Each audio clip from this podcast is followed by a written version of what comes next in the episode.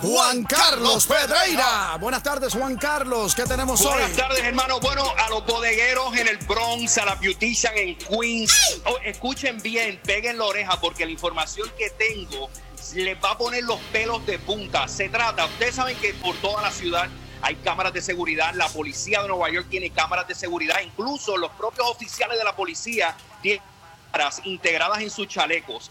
Pues hay una nueva tecnología de parte de la empresa Amazon, la misma que nos venden las cuestiones a través del Internet. Pues Amazon tiene un sistema que se llama Amazon Recognition. Y ese sistema básicamente lo que hace es obtiene video en tiempo real de estas cámaras de seguridad y los sistemas computarizados de alta velocidad identifican cada una de las personas que están en estas imágenes. Así que imagínense, esto es como una película de ciencia ficción en donde las computadoras saben cómo nos movemos, dónde nos movemos, con quién estamos al, al centavo. Una cosa espeluznante. Oye, cuando tú dices que las, las cámaras no ven, ya sabemos que la policía y la ciudad ha, ha descubierto muchos crímenes a través de esta cámara. Ahora, ¿qué hace Amazon ahí metido? Y yo me confundo porque cuando tú dices que detectan todo lo nuestro, yo me imagino la película esta de Bond, el tipo este, que le ponen la cara y de una vez sale Janeiro Matos, vino a Estados Unidos en tal tiempo, le debe a tantas tarjetas de crédito. Así mismo es Janeiro. Incluso si entran a mi página de Instagram, Juan C. Pedreira, en Instagram, en el story, está el video de cómo detecta utilizando sistema de reconocimiento facial. Lo que pasa es que Amazon tiene las computadoras más poderosas en los Estados Unidos y en el mundo. Las tiene Amazon. Y Amazon lo que está haciendo es alquilándole esta tecnología a diferentes municipalidades de la policía. En estos momentos se están haciendo pruebas de esta tecnología en la policía de Orlando, Florida y en el condado de Washington, en Oregon. Pero no nos sorprenda que en algún momento la propia ciudad de Nueva York, Connecticut o New Jersey esté utilizando este tipo de tecnología, el peligro que está detrás de todo esto y, y, lo, y el problema que enfrenta Amazon es que ahora tiene una demanda de parte de la American Civil Liberties Union, que es una empresa... eso es grave. Oye, grandísimo porque esto, esto, es grave porque ya es una persecución que nos tienen a, los humanos, porque a los seres humanos, porque eh, uno no tiene libertad, uno no tiene de, de qué forma esconderse por ahí, uno está más claro que ¿qué es esto?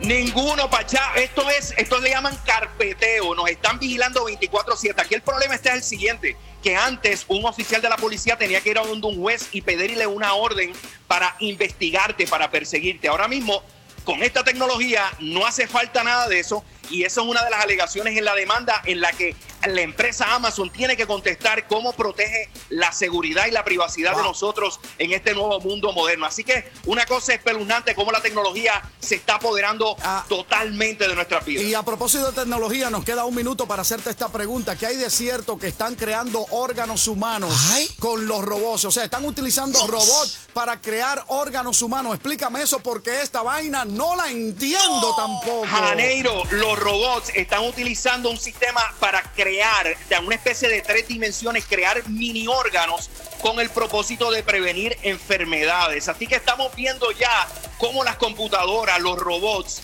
nos está quitando, nos está quitando la humanidad. Yo no sé hasta qué punto va a llegar todo esto, pero ciertamente hay unas consideraciones éticas que nos debe preocupar mucho hasta qué punto la tecnología va a llegar, incluso que pueda desarrollar hasta otro ser humano en algún punto eh, en nuestra existencia. Así que son momentos eh, complicado, pero a la misma vez muy, pero que muy interesante en el mundo de la tecnología. Gracias, Juan Carlos Pedreira. ¿Cómo te ubicamos? Me ubican en las redes sociales, estoy en Twitter como Juan C. Pedreira y en Instagram estoy como Juan C. Pedreira. Así mismito como está Bad Bunny. Ustedes han llegado a escuchar un, mensaje que tiene las redes sociales Bad Bunny. A Bad Bunny le llaman ahora el peludo. Y que tiene Le llaman, en vez del menudo, el peludo Bad Bunny. Quédate ahí, vamos a regresar con eso. Pachá tiene más información sobre eso, sobre Bad Bunny, un audio que tenemos donde dice lo que no debe decir. Regresamos con eso en solo cuatro minutos.